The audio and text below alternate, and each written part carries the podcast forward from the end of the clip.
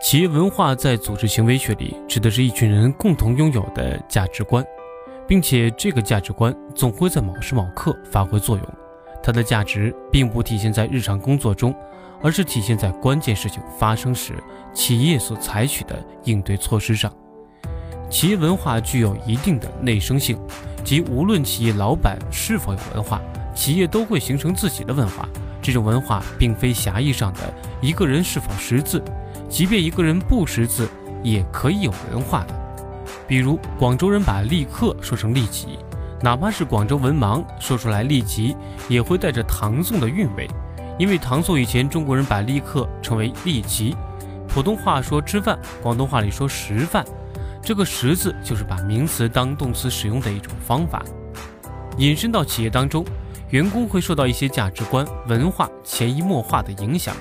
使得在同一个企业中工作若干年的员工都会有一种相似的特质，每个公司都会有这样的特质。如果你跟任何一个在腾讯工作超过一年的人去沟通，他会非常清楚地告诉你，站在方便、简单、以用户体验为导向的角度思考问题是多么重要。他们认为，站在消费者角度考虑问题是天经地义的，这就是一种企业文化。企业文化最大的特点就是能够形成一种场，这种场迫使所有人进入其内部的人进行改变，并且逐渐变得相似统一起来。企业文化很微妙，甚至可以体现出一个地方的气象。比如，一个公司的员工在回复邮件时是否使用礼貌用语，对对方称呼您还是你都是不一样的。如果公司老板和这个员工的老师。都使用您，那员工就自然而然地习惯用您来称呼对方了。企业文化能否与该公司的商业模式、竞争力相契合？公司的创始人是主要的承担者，即有什么样的老板，就有什么样的公司文化。除此之外，公司最开始的员工、第一批的客户、所处的行业与时代，甚至创始人的年龄，都会对公司的文化造成深远的影响。我个人隐约地感觉到。Facebook 在面对各种创新应用过程中，变化速度非常之快。之前我看到过一篇文章上讲，Facebook 不介意向世界上突然出现的最新的某一个应用或者产品去学习，甚至抄袭。扎克伯格曾经告诫同事不要太骄傲，也不要羞于向优秀的年轻人学习。慢慢的，这个告诫变成了 Facebook 的企业文化之一，即不要骄傲到不屑于抄袭的地步。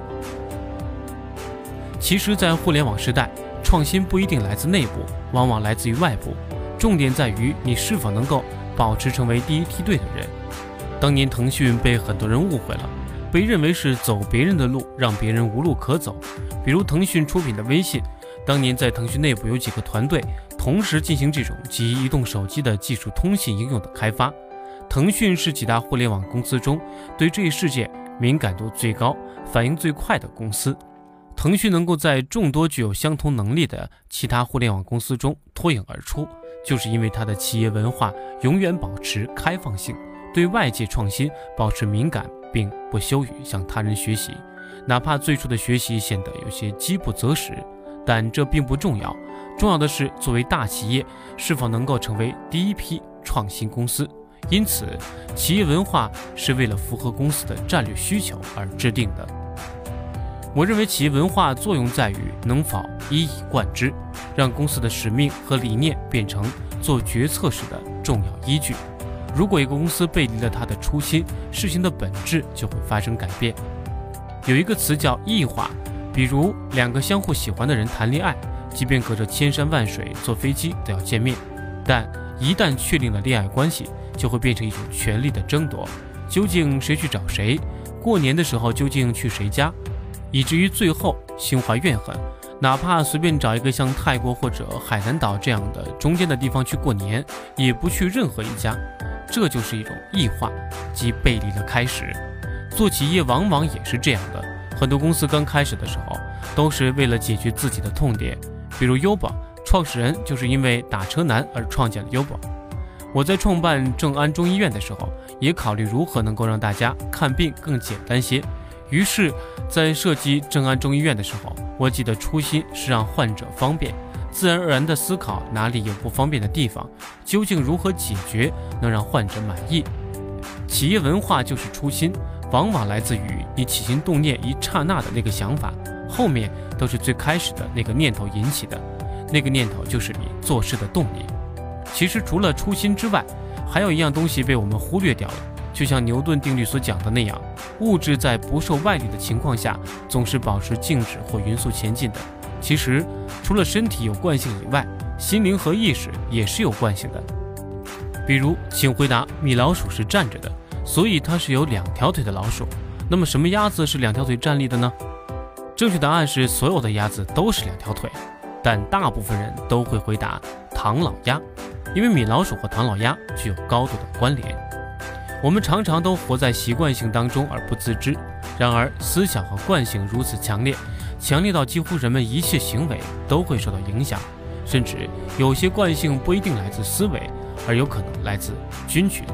就像很多人回国之后总想吃泡面。那么，对应到企业菌群是什么呢？用正安中医的一个例子，我们在最初设计的时候。把诊所设计的有些美观，以至于后来有一些离职的同事去了设计稍稍难看的诊所，感到很痛苦。即便公司涨了，也会觉得不舒服。这就是一种文化。每一个基层员工，只要在公司待的时间足够长了，就会慢慢变成生命共同体的一部分，都会包含若有若无的文化气象。他会用他们隐秘的连接，甚至离职后进行分享，慢慢形成一种价值和态度。一个生命的共同体，小的个体有意无意会形成共同的生命体，从而形成了文化的意味，同时还会受到别人期望的影响。举个例子，当年宝洁公司有两个包装配方都是一样的，分别取名潘婷和飘柔。上市一段时间之后，消费者就对两个产品产生了不一样的感觉。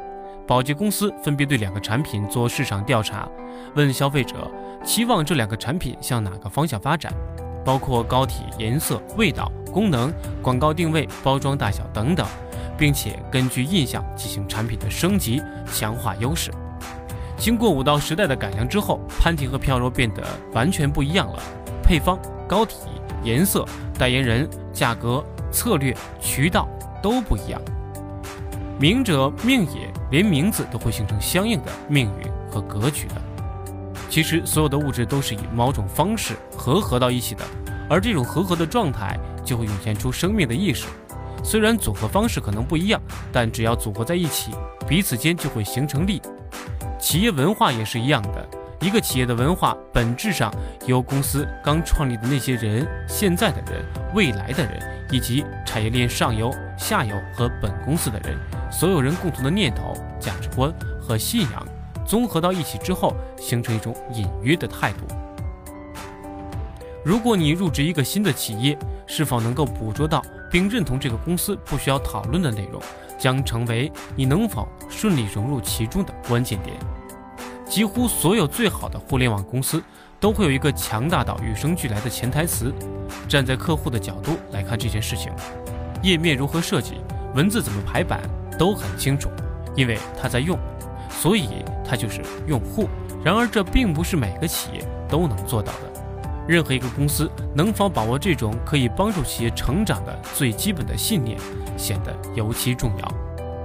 国家可以比喻成一个大的共同体，一个人是所有菌群和过去的我、现在的我以及我的亲戚的一个投影的共同体。所以，生命具有几个有趣的特征。企业文化的本质在于把企业当成生命来看待。彼得圣吉在第五项修炼中认为，一个企业本身就是一个生命共同体。所谓的办企业的本质，就是修炼一个企业生命共同体的过程。如果说一群人在一起就是一个共同体的话，那么生命共同体有三个重要的特征：一、排异性，就像人体器官移植一样，把别人的肝脏移植到自己身上，就会产生排异反应。所以，企业生命体也是一样的，具有很强的排异性。企业文化越突出明显，排异性就会越强大。新员工如果跟公司的文化合拍，那么这个员工就能很快的适应公司的环境，老员工也不会对新员工产生排斥。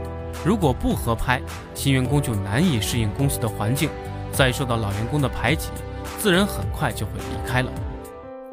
同化性，企业文化发展到一定程度，还会拥有同化性。普通人，尤其是一张白纸的年轻人进入其中，很快就会被改造成该公司的人，同样公司的表情，同样公司的表达方式。所以，联想出来的人就是联想的人，华为出来的人就是华为的人，各有特点。我认识的所有华为人几乎都差不多，有一种勤奋、不屈不挠、敢于破冰、解决问题的精神，一切解决问题为导向，不达目的不罢休。因为他的企业文化就是这样的，所以企业文化从排异性会进化到同化性、自我升级性。如果一个企业具有足够的开放性和包容性，那么它的排异性就会较低，能够把不同的东西包容进公司，具有高版本的灵魂，可以根据一定的环境变化迅速升级。腾讯以前是一家相对保守的公司，对于其他同类的竞争公司仅仅是模仿，但三 Q 大战彻底颠覆了这家公司的一些企业文化，他们立志要从走别人的路，让别人无路可走，打造一个。共赢的生态平台，因此，腾讯开始帮助盟友企业成长。他投资的所有企业都获得了良好的发展，比如滴滴、搜狗等。在微信的端口里有很多类似的公司。如果用生命体的观念去看待企业，我们就会理解，因为生命的习性使然，总是会有个别的企业在不断的作恶。有些企业始终盈利不多，但仍能保持很好的持续的运转。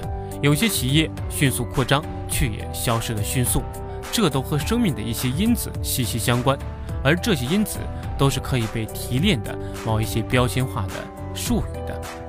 企业文化其实就是指向这几个关键词：客户导向、温暖、喜悦、有效率等关键词。以一个人为例，每个人都是生命的合合体，最起码是由爸爸妈妈两个人构成的。再往上是由爷爷、奶奶、外公外婆四个人构成的，再往上就变成八个人。我们自身的矛盾，在选择时候的焦虑、内心的纠结以及对自己的不认同，都是因为这些原本之前并不认识的人结合在一起产生的分歧的结果。解决方法也很简单，去和长辈交流，听听他们的故事，了解他们的思维方式，渐渐的你就会明白，原来自己身上某一个特点都是来自于这个人的。一些事情，所有的国家中，以色列最为神奇。它是一个已经被打散的、没有现实形态一千多年的国家，就凭着一本圣经记载，会在某一个时刻重新成立一个国家，以色列就因此成立了，形成如此强烈的性格特征。而在构成短短几十年中，在科技领域的成就，荣获了各种诺贝尔奖，力量非常强大。所以，国家最怕的不是分裂，而是国民失去了共同的文化和信仰。对于这一点，人一同，企业一同。